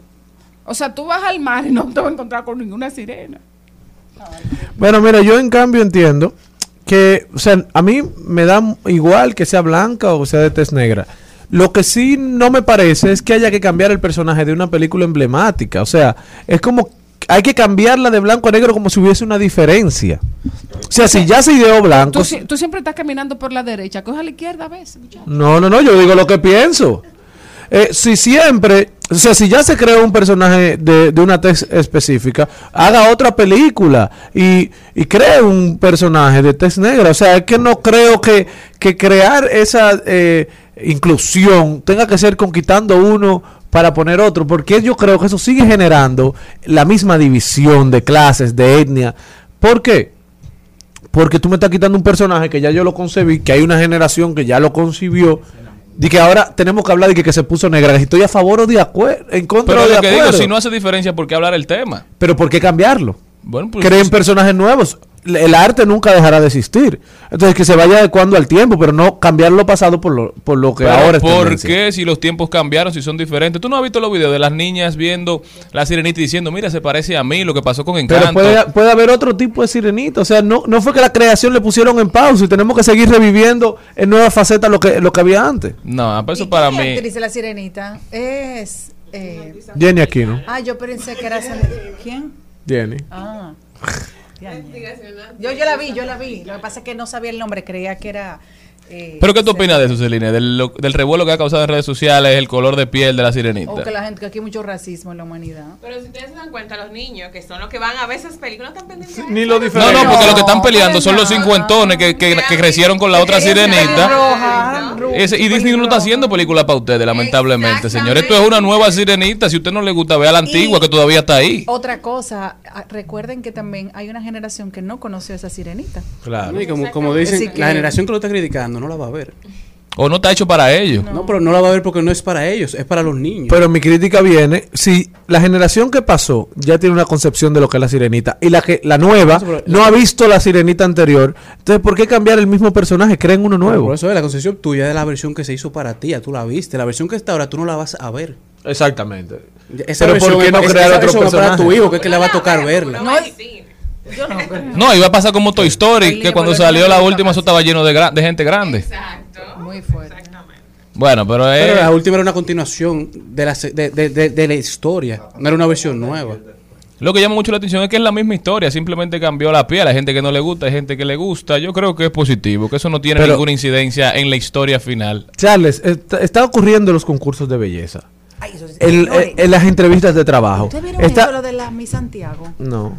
Ojo, Ya ganó la primera, la Miss Santiago, la de nosotros, la de aquí, el fin de semana. Yo vi una Casada y dos hijos. Entonces, están Muy haciendo como que ser negro, que yo me considero de tez negra.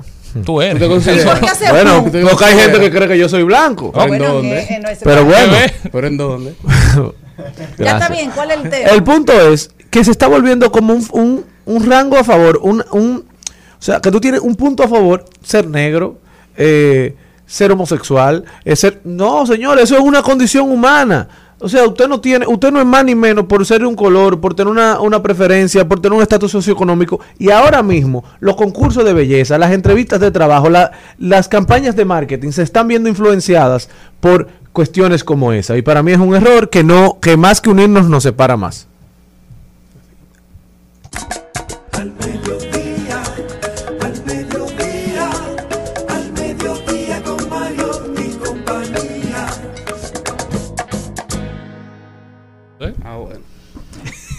Bueno, nosotros continuamos con el programa. Hay algo que está muy trendy y a mí me encanta cuando uno mismo se burla de uno mismo.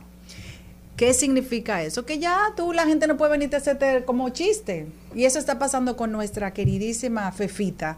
¿Qué fue lo que ocurrió, querido Carlitos? Fefita arrancó y anda trending ahora en las redes haciendo una anécdota de cómo es el surgimiento de Adán y Ay, Eva. eso me dio una risa. Pero vamos a escuchar las palabras de Fefita. Costilla a Adán y le dice a Adán, mira, le dice Dios, oye Adán lo que te voy a decir. Te voy a hacer esta mujer de una costilla tuya, pero tú tienes que cuidarla, amarla, respetarla y hacer todas las cosas del mundo porque no hay una sola mujer más en el mundo. Y se queda Adán mirando a Dios y dice, ajá, Señor Dios, no hay más mujeres. Dice, dice Señor Dios, no. Esta sola, mira que te estoy quitando la costilla para hacértela. Pero ya tú sabes que tú tienes que adorar a esa mujer porque no hay más. Le dice Adán a Dios, ajá, no hay más. Dice Dios, no. Dice, ¿y aquella que está allá sentada aquí, con quién es? Le dice Dios a Adán, no, espérate. Ten cuidado porque esa es perfecta y esa estaba ahí cuando yo llegué. Como la vive relajando siempre a ella. que ella estaba desde, el tiempo de la creación. Que con ella no, que con ella no. cuando yo llegué, con Fefita no joda. La verdad que Fefita va a vivir mil años. No se, ha dejado, actitud. no se ha dejado poner loca de la gente. Claro. ¿eh? No es que, como dicen, o sea, la gente tiene que aprender a reírse de uno mismo. Claro. Porque siempre van a hablar, siempre la gente va a criticar, busca la forma como de, de molestar, de hacer bullying. Pero cuando tú te ríes tú mismo de ti, La gente- no tiene forma de cómo atacar. Pierde sentido el Exacto. relajo. Aprendamos de la vieja fefa, burlémonos de nosotros mismos, ¿eh? Quitémosle poder a las palabras que intentan hacer daño. Sí, hay gente que se- se- Por eso dijo molesta. aprendamos. Aprendamos, aprendamos y seremos más felices. ser empáticos. Si usted ve una cosa que no le guste de usted, no, no esté respondiendo, suelte eso. Deje eso tranquilo y sigamos para allá. Y sobre todo hoy, que es martes 13. Y en esa nota eh, termina este programa. Muchísimas gracias por habernos acompañado. Hasta mañana, pueblo dominicano. Si Dios quiere. Hasta aquí, Mariotti y compañía. Hasta aquí, Mariotti y compañía. Hasta mañana. Rumba 98.5, una emisora RCC Media.